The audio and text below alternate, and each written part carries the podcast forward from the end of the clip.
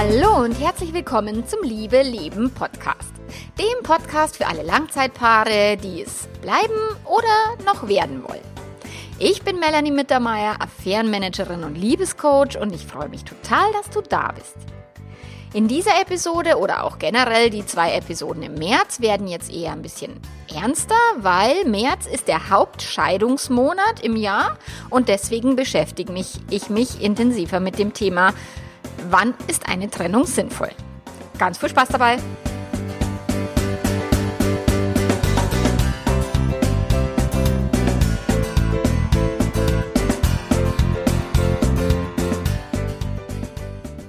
Ja, ganz viel Spaß dabei ist jetzt für, für diejenigen, die sich wirklich mit dieser Frage beschäftigen müssen. Da ist jetzt weniger Spaß mit im Spiel, sondern mehr Schmerz, Stress, Angst. Ähm, das ist Angst ist eine der Hauptemotionen, die mir begegnet, wenn es äh, im Coaching um die Frage geht, wann ist es denn sinnvoll, sich zu trennen? Also woran erkenne ich, woran erkennen wir, dass unser Pferd tot ist? Das fragen mich ja schon viele Menschen, die mich länger verfolgen, weil ich ja immer sage, naja, wenn dein Pferd tot ist, dann macht es Sinn abzusteigen. Ich versuche trotzdem auch in dieses ernste Thema noch Humor hineinzubringen, damit wir nicht völlig nur noch vor lauter Drama und oh Gott, wie schlimm alles ist, dann abkacken, sondern damit es auch noch ein Stück weit lustig sein darf. Und auch ja, in schweren Zeiten und in schweren Themen darf Humor aus meiner Sicht überhaupt nicht fehlen, weil ansonsten wird's gar nicht mehr witzig. Und genau deswegen mag ich dieses Pferd, dieses Bild so, wo, wo der Italiener irgendwie, äh, der Italiener, der, der, der, der, der, ja, Herrschaftszeiten, jetzt folgt mir das Wort nicht ein, fix.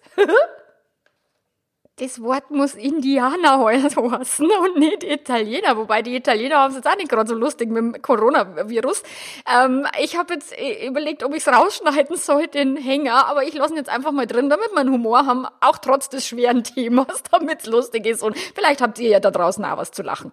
Also, wie immer und immer wieder werde ich gefragt im Coaching, äh, macht es Sinn, wenn wir an dieser Beziehung festhalten? Ich meine, wenn gerade eine Affäre aufgeflogen ist, ähm, ist die Frage sehr naheliegend, weil viele Menschen glauben, sobald einer fremd geht, müssen wir die Beziehung beenden. Und das ist Blödsinn. Also das muss, müsst ihr definitiv nicht.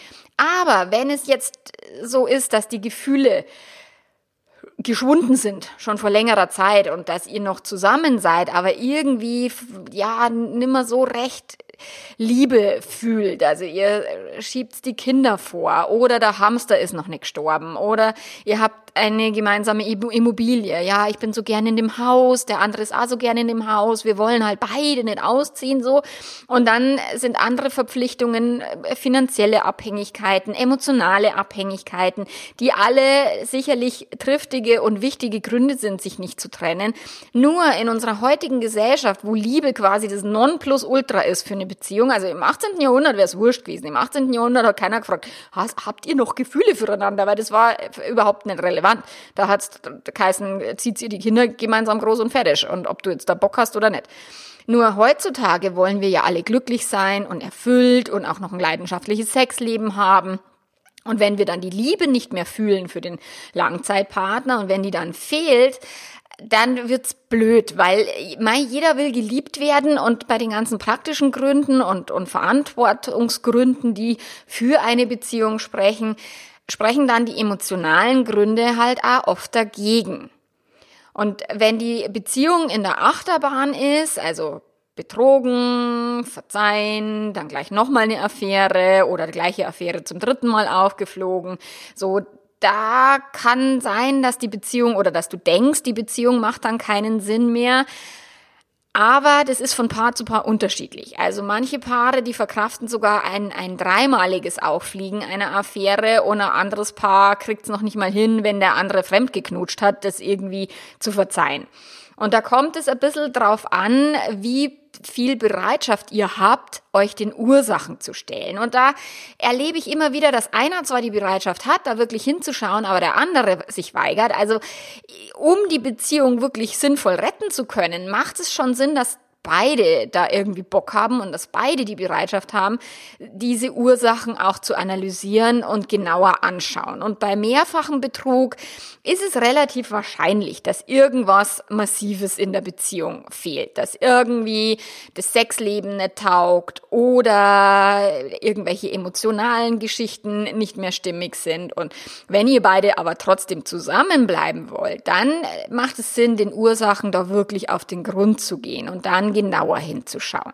Habt ihr denn noch überschneidende Bedürfnisse? Also es das heißt nicht, dass jeder dann immer dieselben Bedürfnisse zur gleichen Zeit haben muss ähm, oder auch die gleichen Ziele, sondern es bedeutet einfach nur, dass ihr bei den Zielen und bei den Wünschen und, und bei den Lebensentwürfen, dass ihr eine gewisse Überschneidung habt. Also nicht vollständiger, vollständiger Konsens, aber eine gewisse Überschneidung.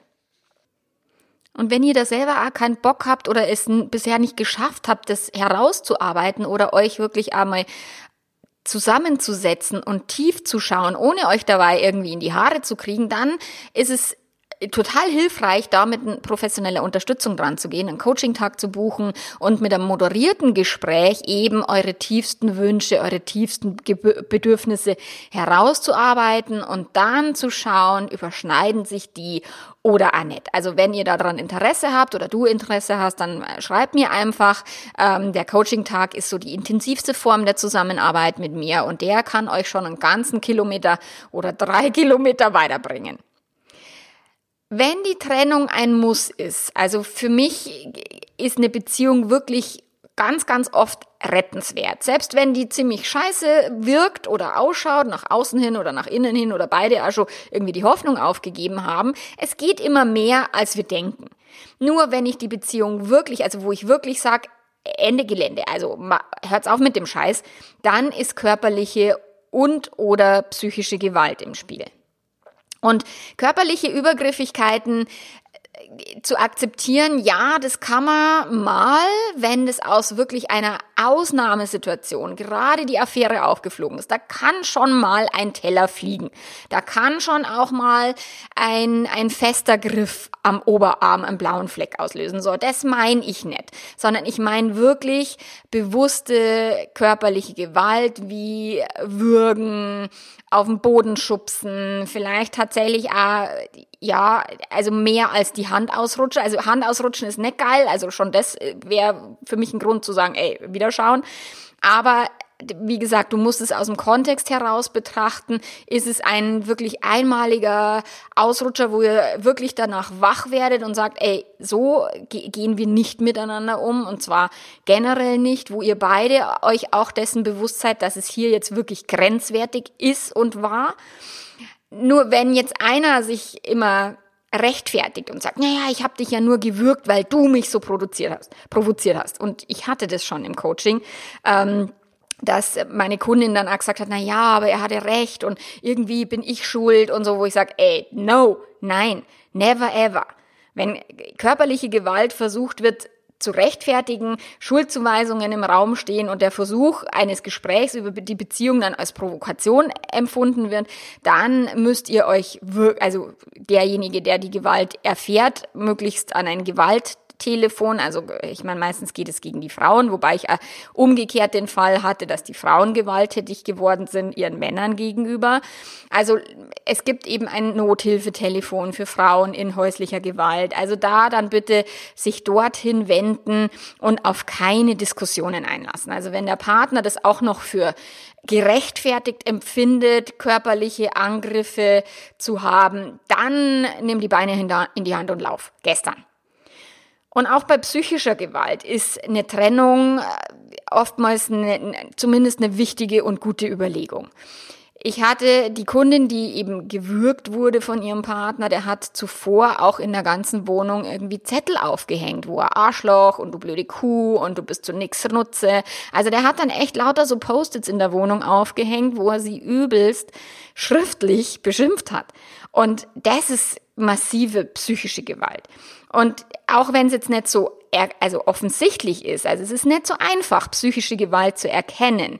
Und wir gewöhnen uns auch an vieles, deswegen ist es oftmals, würde, würden viele wahrscheinlich gar nicht sagen, okay, da geht es um psychische Gewalt, aber ich meine, wenn, wenn du merkst, dass du jetzt von psychischer Gewalt betroffen bist, wenn ein Partner oder deine Partnerin keinen Respekt vor dir hat, oft die Augen verdreht, dich vor Freunden vielleicht lächerlich macht und als bescheuert hinstellt, wenn du mit täglichen Schuldzuweisungen konfrontiert bist. Eine Kundin von mir, die musste irgendwie darauf achten, ähm, dass, dass sie in der Küche keinen Wasserfleck irgendwie verursacht. Und, und also das ist dann schon, also wenn es um so Mini-Kleinigkeiten geht und der andere geht dann automatisch an die Decke und versucht das Verhalten des Partners zu kontrollieren, zu manipulieren, zu erpressen, dann ist es ja viel mit psychischer Gewalt äh, zu bewerten. Und ja, wenn du dich permanent glaubst, rechtfertigen zu müssen, wenn auch permanente negative Aussagen über dein Aussehen, du bist zu dick geworden, du lässt dich ganz schön gehen.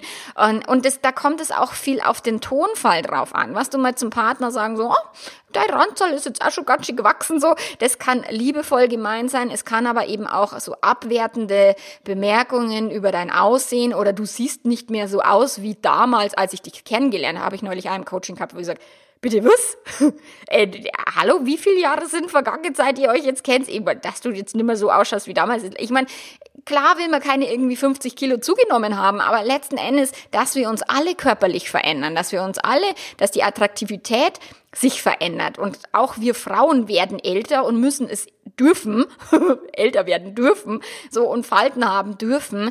Also sobald der Partner nicht akzeptiert, dass du auch dich veränderst, körperlich oder auch psychisch und dich versucht quasi klein zu machen und niederzumachen für das, dass du bist, wie du bist, dann geht's hier auch um, um psychische Gewalt. Oder dann das Thema beleidigt sein, ganz ein massives Thema, was viele, viele Paare haben, wo einer dann tagelang nicht mehr spricht, wo er sagt, boah, leck mich am Arsch, das ist richtig, richtig gewalttätig. Oder auch Sex- und Liebesentzug als Bestrafung. Also den Partner zu bestrafen, das alles gehört in das Spektrum Gewalt. Auch wenn wir das so nicht bewerten würden. Und ich weiß natürlich, wenn jetzt Menschen in einer, in einer Beziehungsschieflage geraten und sich auch nicht gelernt haben, ihr eigenes Verhalten mal zu analysieren und zu hinterfragen, sich an die eigene Nase zu, zu fassen, dann tauchen solche Verhaltensweisen auch temporär in einer normalen Beziehung auf. Aber da beißt da die, die Maus keinen Faden ab, oder wie sagt man das? es ist und bleibt Gewalt. Und ja, das ist nicht lustig und dann darfst du wirklich überlegen, ob das die Beziehung ist, die dir gut tut, die Beziehung ist, die deinen Kindern gut tut und ob du da wirklich bleiben willst. Also da musst du dir, dessen musst du dir bewusst werden. Die Beziehungsapokalypse, also du erkennst, dass deine Beziehung den Bach runtergeht und zwar an sehr deutlichen Anzeichen. Und da geht's um das, jetzt geht's um das Buch Die sieben Geheimnisse einer glücklichen Ehe von dem John Gottman.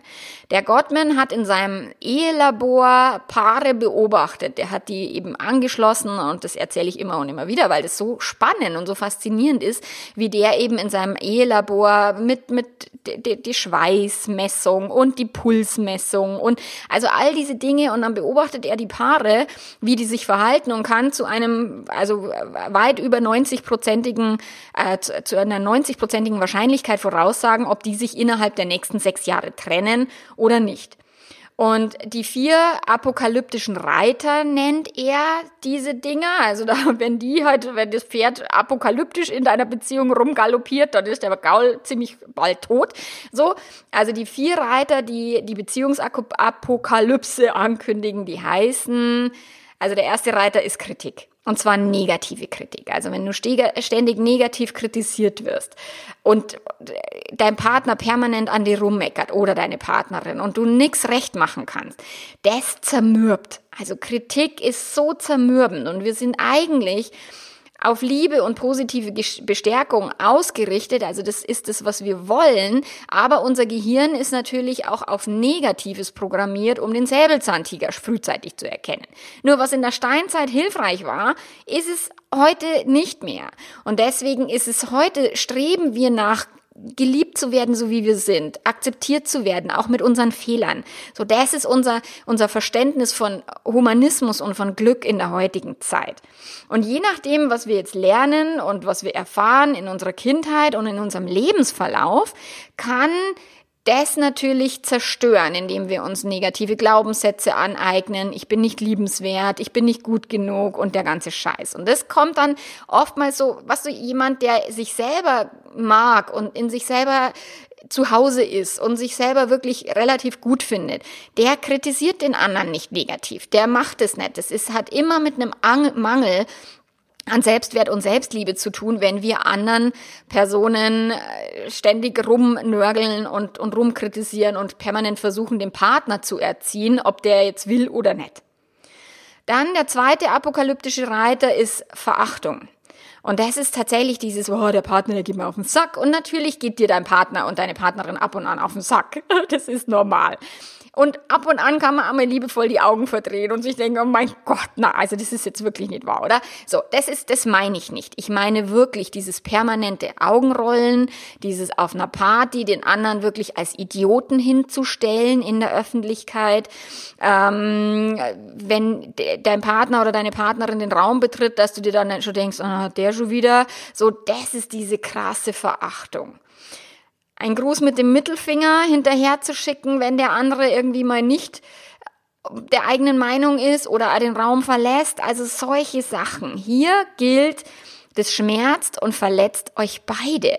Also sowohl der, der verachtend ist, als der, der die Verachtung aushalten muss. Und da dürft ihr wirklich ein gutes Augenmerk drauf richten. Verachtung ist, da geht die Beziehung definitiv den Bach runter, wenn die regelmäßig und immer und immer wieder stattfindet.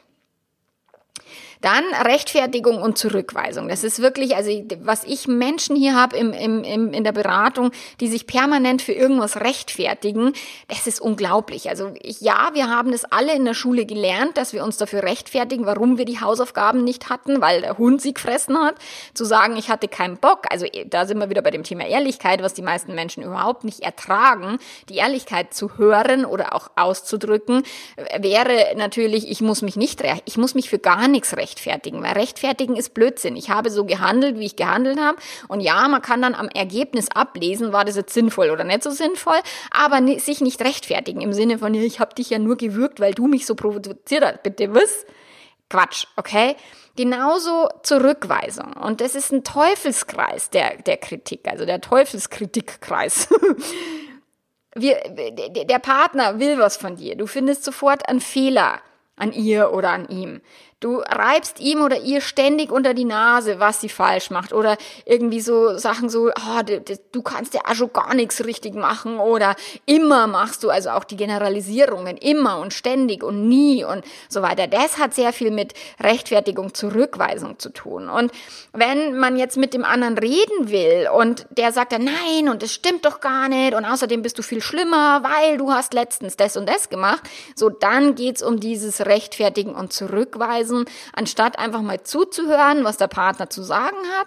Wenn es negative, unberechtigte Kritik ist, zu sagen, glaubst du, dass wir damit wirklich eine gute Beziehung kreieren, wenn wir so miteinander umgehen, anstatt dich eben jetzt zu rechtfertigen, ja, aber ich habe doch das Brot nur vergessen, weil du mir noch äh, kurz auf dem Weg eine WhatsApp geschickt hast oder sowas. Ja, das sind Kleinigkeiten, aber die wachsen sich aus in Großigkeiten und läuten das Ende deiner Beziehung ein. So, und dann für mich eins der schlimmsten Dinge ist dieses Mauern, beleidigt sein.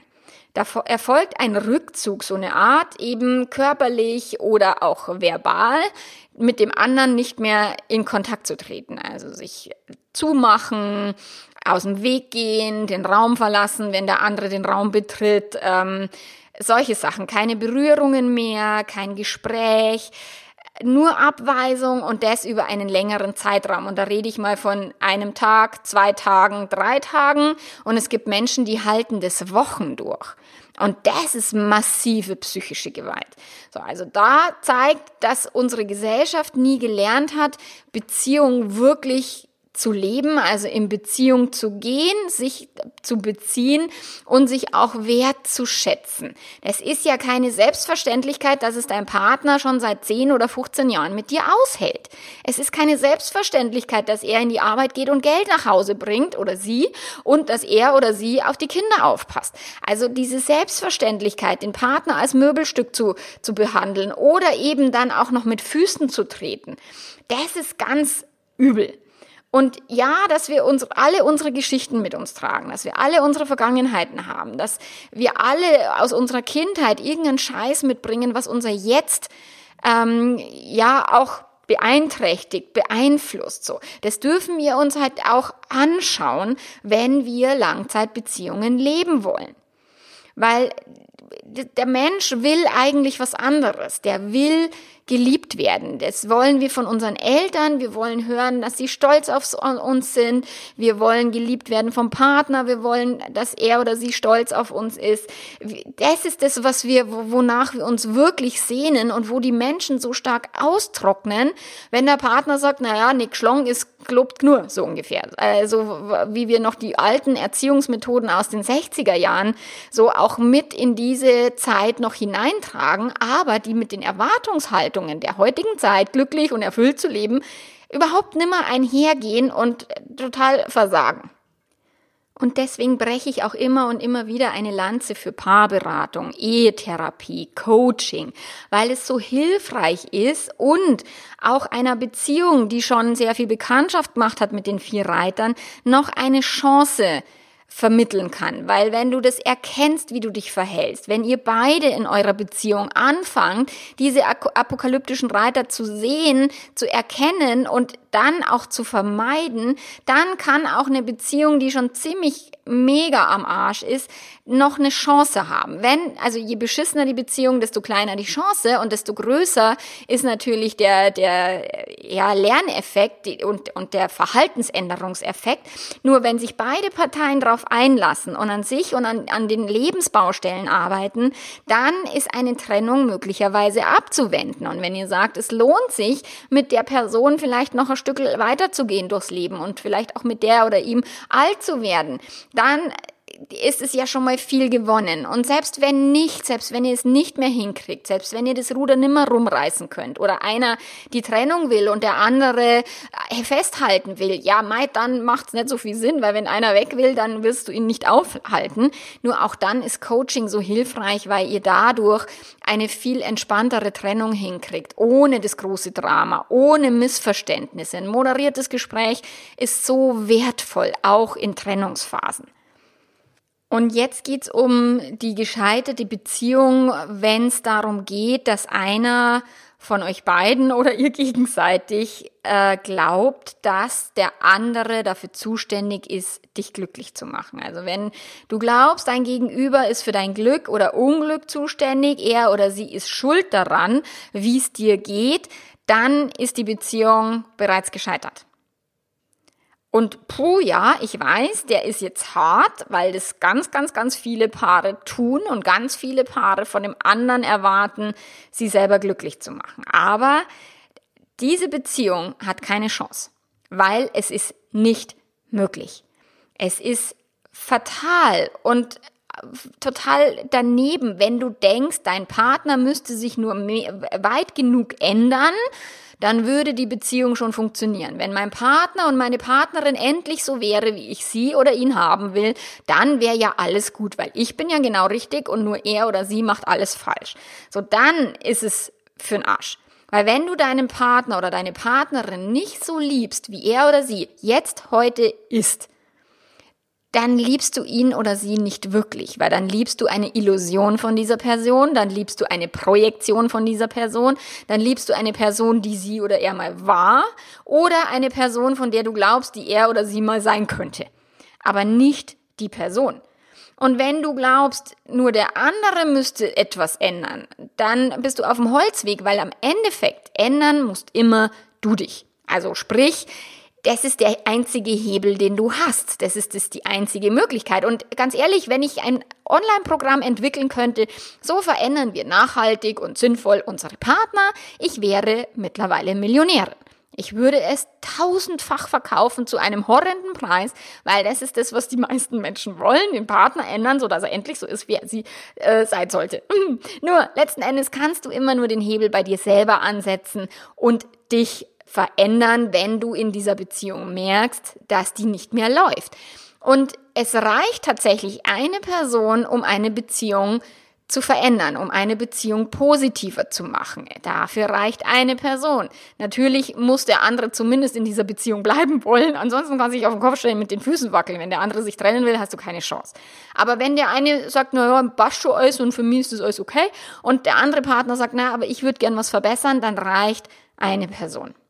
Und ja, ist anstrengender, als wenn beide an einem Schrank ziehen, logischerweise, aber du hast die Macht, etwas zu ändern.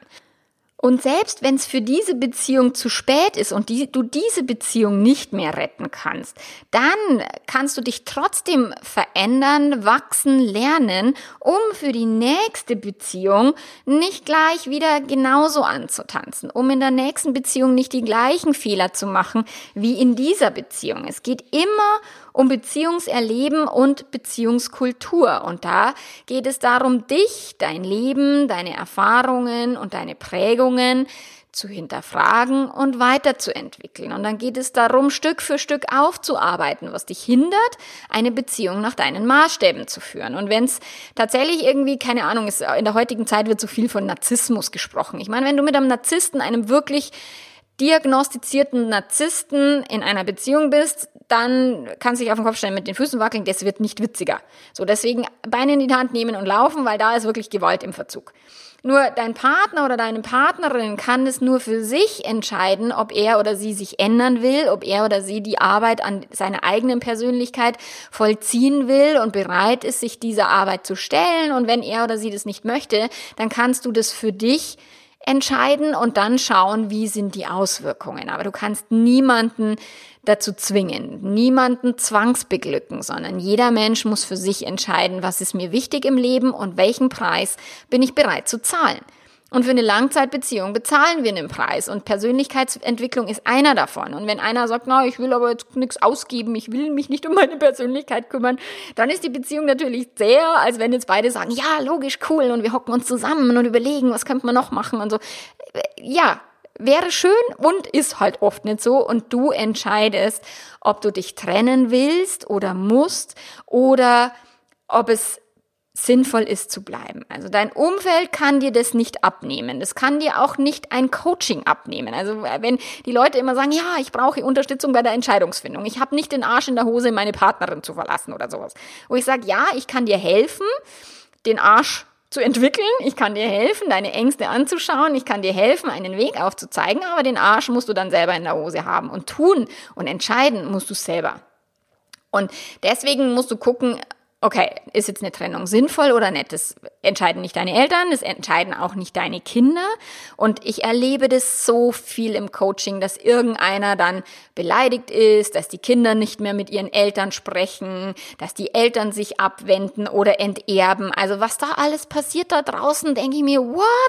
Oder es ist auch nicht dein Mann oder deine Frau, die dafür, also was weißt du, die darüber entscheidet, ob du in dieser Beziehung bleibst oder nicht, sondern es ist deine Entscheidung. Und du musst es noch nicht einmal rechtfertigen. Du musst einfach wissen, was du selber willst und dann den Mut fassen, das halt auch umzusetzen, auch wenn du nicht weißt, was da noch kommt, auch wenn du Angst vor negativen Konsequenzen hast und auch wenn eins deiner Kinder mal eine Weile nicht mit dir redet. So, weil das hilft alles nichts. Du kannst dein Leben, also ja, kannst du schon, aber also nach anderen ausrichten, ja, das geht. Nur am Ende unseres Lebens kotzen wir im Quadrat, wenn wir nicht unser eigenes Leben gelebt haben, sondern die Erwartungen von anderen erfüllt haben. Da sind wir, was du aus den Zeiten sind wir raus. Das war nur bei unseren Großeltern und selbst bei meinen Eltern war das nur eher so, dass die sich an viele Erwartungen halten wollten und auch fein damit sind, diese Erwartungen zu erfüllen. Nur spätestens ab Generation X, zu der ich gehöre, ist der Drops gelutscht, okay? Wir gehen nicht mehr irgendwie zum Siemens, bis die Rente uns scheidet. Wir gehen, bleiben auch nicht in einer Beziehung, bis der Tod uns scheidet, auch wenn sie beschissen ist. Das ist, dafür sind die Zeiten heute nicht mehr gemacht und dafür sind die Erwartungshaltungen an unser Leben viel zu hoch. Wir haben auch nicht gelernt und unser Gehirn kann das auch nicht mal automatisch ein Best-Case-Szenario ausmalen. In unserem Gehirn stellen wir uns immer die schlimmsten Situationen vor. Und ja, das war auch wiederum in der Steinzeit mega hilfreich und sehr, äh, er hat unser Überleben gesichert und uns vor Gefahren geschützt. Nur, diese Gefahren gibt es ja jetzt nimmer an allen Ecken und Enden. Und du musst dein Best-Case-Muskel trainieren und, und dein Best-Case-Szenario immer und immer mal wieder im Gehirn durchspielen, weil ansonsten wird's nichts mit dem Arsch in der Hose, wenn du gehen willst.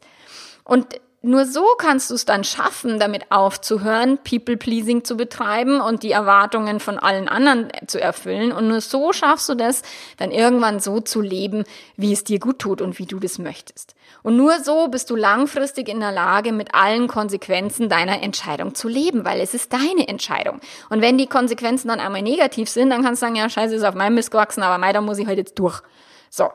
Und die praktische Umsetzung, also Trennung vom Partner, die praktische Umsetzung. Wenn du dich jetzt für eine Trennung entscheidest. Und ach, da rede ich mir ich bei vielen meiner Kunden den Mund fusselig und franzig. Ich empfehle generell eine räumliche Trennung und zwar so schnell wie möglich.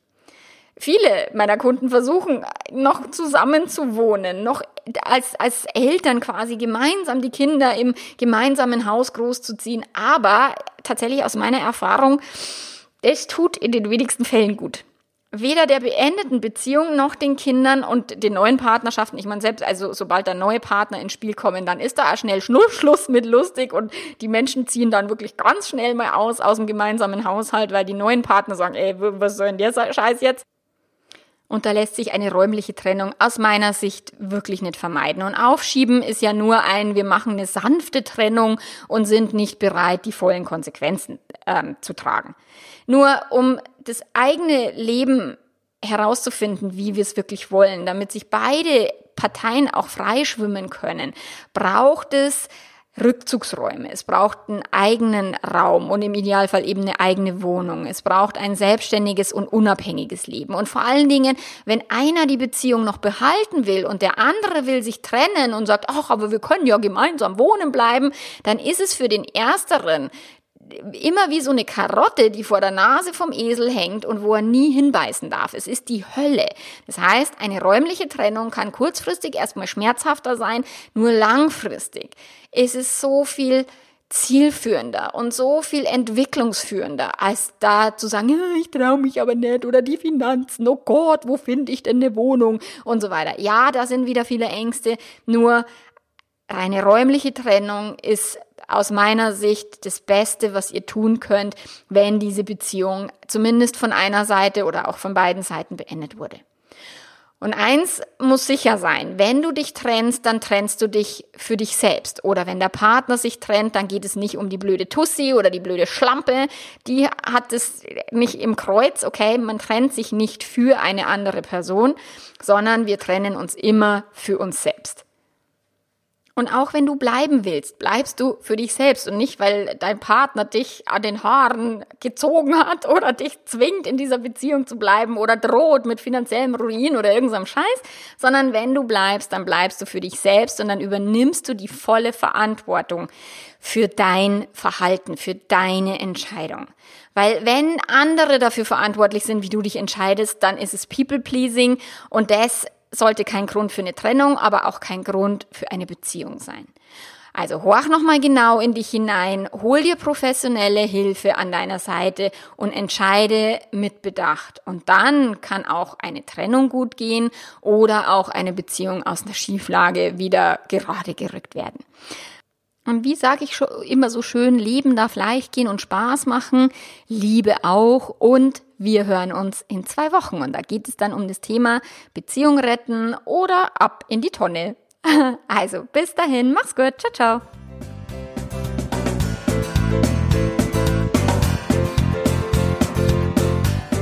Ja, wenn du Fragen hast, wenn du dich irgendwie tiefer damit auseinandersetzen willst, dann komm in meine Facebook-Gruppe. Ich beantworte keine Fragen per E-Mail oder per Chat, so, sondern du kannst in meiner Facebook-Gruppe zweimal im Monat an so Live-Sessions teilnehmen und mich fragen. Du kannst auch die Leute in der Gruppe fragen. Da sind viele sehr, sehr, sehr coole Menschen da drin, ähm, die sich gegenseitig sehr, sehr wertschätzend und toll unterstützen. Also komm in die Facebook-Gruppe, wenn du sagst, okay, ich möchte dieses Thema jetzt noch vertiefen oder ich brauche irgendwie Raum, wo ich mich äh, wohlfühle und wo ich aufgefangen werde. Genau, und wir hören uns in zwei Wochen. Bis dahin. Ciao, ciao.